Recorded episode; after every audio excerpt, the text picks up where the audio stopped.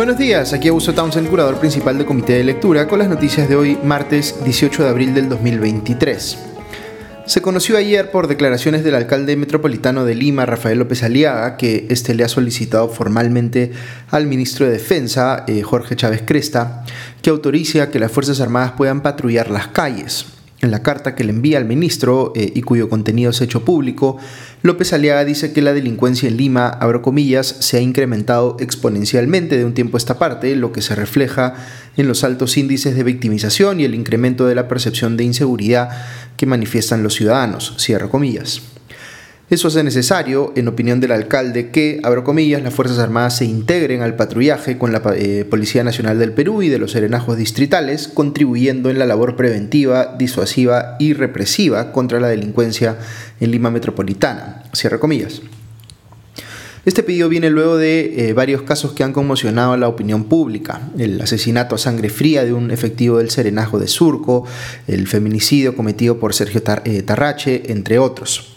Y más allá de estos casos puntuales que generan mayor eh, cobertura o atención mediática, no cabe duda de que Lima Metropolitana tiene un problema serio de inseguridad, de modo que eh, no eh, cabe más que empatizar con quienes están más expuestos a esa delincuencia en el día a día. Nadie quiere vivir pues en permanente riesgo o sintiéndose amenazado en su día, vida cotidiana. Dicho esto, es una buena idea sacar a las Fuerzas Armadas a patrullar las calles como parte de la lucha contra la delincuencia. Por lo que les acabo de explicar, mucha gente en su desesperación pensará que sí, que si el Estado está tan lejos de ser verdaderamente efectivo en la lucha contra la delincuencia, quizá haya llegado el momento de tomar decisiones más extremas, que si los delincuentes comunes no le tienen miedo a los policías o a los serenajos, quizás sí escarmienten frente a soldados armados con fusiles de guerra. Entiendo esa posición con la cual seguramente coinciden eh, algunos de ustedes, pero yo argumentaría aquí, si me permiten, en sentido contrario. Las Fuerzas Armadas no están entrenadas para lidiar contra la delincuencia eh, común en nuestro territorio. Podría haber algún escenario intermedio en el que eh, se dediquen a custodiar edificios públicos o apoyar a la policía en operativos específicos, pero no es lo que parece estar sugiriendo aquí el alcalde López Aliaga, quien habla además de, entre comillas, sacar tanquetas a las calles. En la carta que le envía el ministro Chávez Cresta, eh, eh, habla de involucrar a las Fuerzas Armadas no solo en la labor preventiva y disuasiva, sino también en la represiva. Es decir, está creando la expectativa de que vamos a ver a soldados persiguiendo delincuentes en las calles. Si pasa algo como lo que trágicamente ocurrió con el agente de Serenajo eh, en Surco, los soldados podrían tomar cartas en el asunto y ultimar al delincuente. Eh, López Aliaga no es el primer político que recurre a este tipo de ofrecimientos. Sin ir muy lejos, al ex primer ministro Aníbal Torres le encantaba ofrecer medidas de populismo punitivo, como creo yo que es esta. Eh, es una forma de aparentar que se está haciendo algo frente a un problema que es muy real, pero engañando al público, haciendo creer que un problema complejo como este puede tener una solución sencilla como la mencionada. Recuerden siempre que una de las características típicas del populismo es hacer creer que los problemas complejos tienen soluciones sencillas, cuando es casi imposible que sea el caso. Es eh, difícil argumentar aquí contra el populismo punitivo representado en propuestas como la de militarizar las calles, porque la ciudadanía está comprensiblemente desesperada por la delincuencia y por tanto está más abierta a probar medidas extremas. Pero aquí cabe preguntarse lo siguiente, olvidémonos eh, un instante del Ministerio de Defensa. ¿Cuántos ministros del Interior hemos tenido en los últimos años? ¿Cuántos funcionarios vinculados a este sector, inclusive los comandantes generales de la policía, han estado o están vinculados a escándalos muy graves? Lo que tenemos aquí es un problema muy serio en el sector interior, que no hemos terminado, ni siquiera hemos empezado a eh, arreglar. Necesitamos urgente una reforma de verdad de la policía y un debate público que realmente se enfoque en aquello que necesitamos cambiar para que el país sea más efectivo en la lucha contra la delincuencia. La idea de sacar a los militares a las calles es, diría yo, un distractor, una manifestación, como les digo, de populismo punitivo. Pero siéntanse libres, por supuesto, de hacerme llegar sus argumentos en contra si piensan distinto.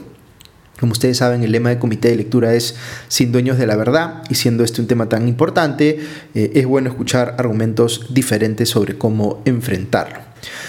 Hablando de populismo punitivo, quien no se quiere quedar atrás es el ministro de Educación, Óscar Becerra, quien en un evento en el Colegio de Abogados de Lima se pronunció a favor de reinstaurar la pena de muerte en el país y calificó a la Comisión Interamericana de Derechos Humanos como, entre comillas, un adefesio con el perdón de los adefesios. Eh, ya no me da tiempo hoy para entrar al análisis eh, sobre la conveniencia o inconveniencia de la pena de muerte. Quizá lo dejemos para una de nuestras sesiones de debate pero comprenderán por la argumentación que les acabo de hacer sobre eh, el tema de sacar a los militares a las calles, que yo pienso, de hecho, en mayor medida respecto de la pena de muerte, que ofrecer reinstaurarla es eh, populismo punitivo, que hay argumentos muy contundentes para pensar que no sería efectiva, eh, si es que se cree que lo va a hacer en términos disuasivos, que el riesgo de que nuestro Poder Judicial cometa errores al aplicarla es eh, alto y que sería eh, un error para el país, digamos, salirse del sistema interamericano de derechos humanos para poder restablecerla, porque hoy no se puede precisamente porque los convenios sobre derechos humanos que hemos firmado lo impiden. El ministro Becerra está haciendo aquí populismo, solo que tiene una narrativa populista que él sabe que funciona bien con un sector de la opinión pública, que tiene una visión eh, o una versión muy crítica, digamos, de la eh, Comisión y de la Corte Interamericana de Derechos Humanos y que celebra cuando él dice cosas como que, abro comillas, el mundo caviar obvia la escuela privada porque no les van a pagar consultorías que no sirven para nada, cierro comillas. Yo les he comentado en podcasts anteriores que sí creo que hay eh, despilfarro en las eh, consultorías que se hacen en el sector público y está bien criticarlo o pedir mejor rendición de cuentas respecto de cómo se gasta el dinero de los contribuyentes. Pero lo que está haciendo aquí el ministro Becerra, que es lo mismo que hacen los populistas de izquierda en sentido contrario, es crear un supuesto enemigo, atribuirle todo tipo de intencionalidades malignas o inmorales y luego inflamar a la base a la que pretende fidelizar ese político generando una respuesta emocional frente a ese supuesto eh, enemigo. Les hago notar esto porque en el Perú tenemos populistas de ambos lados del espectro, como les decía, y uno como ciudadano tiene que estar en la capacidad de discernir o de diferenciar cuando hay un problema real eh, y una vocación genuina eh, de plantear medidas que sean soluciones de fondo a ese problema y cuando el político de turno solo quiere llevarte de las narices, motivar en ti una reacción visceral y convencerte de que mientras más extremas sean las medidas que plantea, pues está haciendo mejor su trabajo de representarte. Y aquí no hay que olvidar que el político típicamente está jugando para sus propios intereses, que no necesariamente están alineados con los tuyos, aunque quiera hacerte creer que sí. En países como el Perú, que tanto han sufrido por la demagogia populista, a la que se puede llegar de ambos lados del espectro, nosotros los ciudadanos necesitamos entrenarnos bien para estar en la capacidad de identificar cuando nos están queriendo vender gato por liebre. Y dicho ese paso, aquí vale la pena preguntarse, ¿hay alguna razón que pueda estar motivando que el ministro Becerra considere necesario salir ahora mismo eh, con declaraciones altisonantes? ¿Algún escándalo vinculado a, por ejemplo, Sunedu, del cual eh, sienta que tiene que defenderse apelando a inflamar a su base? Pues ahí tienen la respuesta. Ya cuando uno está acostumbrado a mirar cómo actúan los políticos eh, y se da cuenta que más allá de los colores partidarios, la verdad que no son muy distintos entre sí, pues resulta relativamente fácil identificar estas cosas.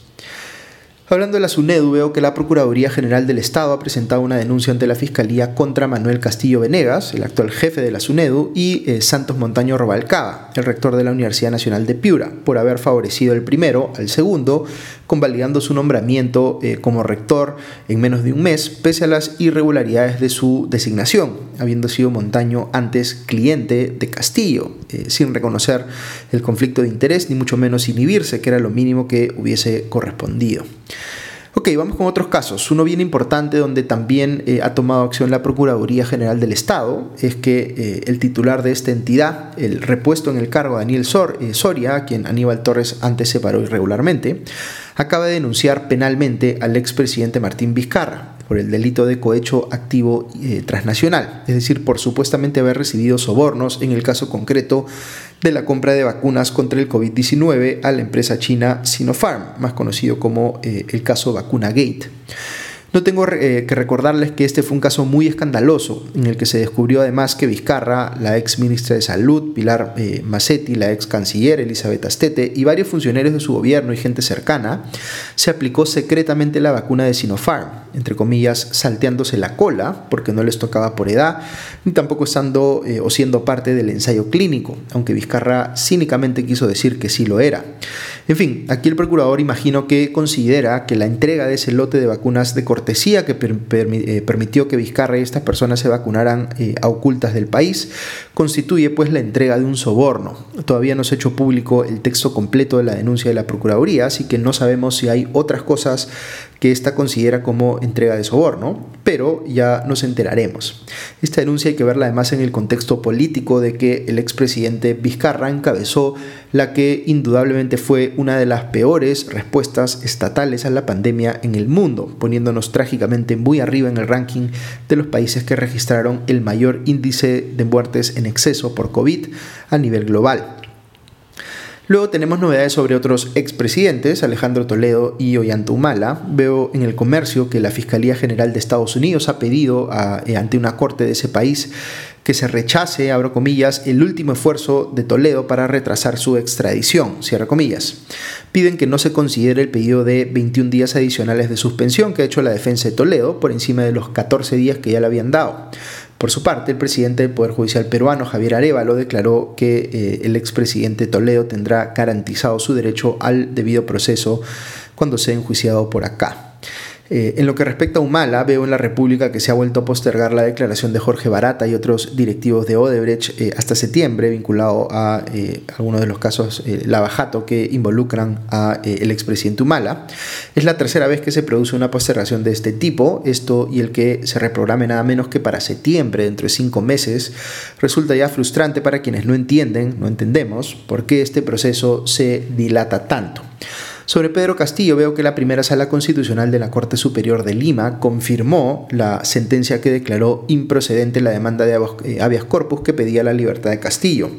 Lo que ha dicho esta sala al revisar el caso en segunda instancia es que sí es posible que se detenga excepcionalmente a altos funcionarios, como en este caso eh, un presidente, por flagrancia o cuasi flagrancia, abro comillas, más aún si atentan contra el orden constitucional, cierro comillas. Es decir, Castillo seguirá cumpliendo su mandato de prisión preventiva. Y para cerrar el podcast de hoy, la integrante de la bancada parlamentaria de Fuerza Popular, María Cordero, eh, Jontay, la que se ha visto eh, involucrada en un nuevo caso de una congresista, entre comillas, mocha sueldo, se ha quedado sin alguien que la defienda. Su propio partido ha dicho que eh, está buscando su expulsión, la han sacado de todas las comisiones en las que estaba, su propia colega, Patricia Juárez, la ha denunciado ante la Comisión de Ética, y el vocero del partido, Nano Guerra García, ha dicho que además la van a acusar constitucionalmente. Recordemos que son varios los casos de congresistas acusados de, entre comillas, mocharle el sueldo a sus trabajadores, pero el de Cordero parece ser el más extremo porque quería apropiarse de hasta el 75% del sueldo de uno de sus trabajadores. La expresidenta del Congreso, Lady Camones, ha dicho que esto ha sido, entre comillas, demasiado vergonzoso, mientras que el actual presidente del Congreso, José Williams, ha dicho que, eh, entre comillas, es triste saber que una congresista esté recortando el sueldo a eh, sus trabajadores. Ok, eso es todo por hoy. Que tengan un buen día y ya nos escuchamos pronto. Adiós.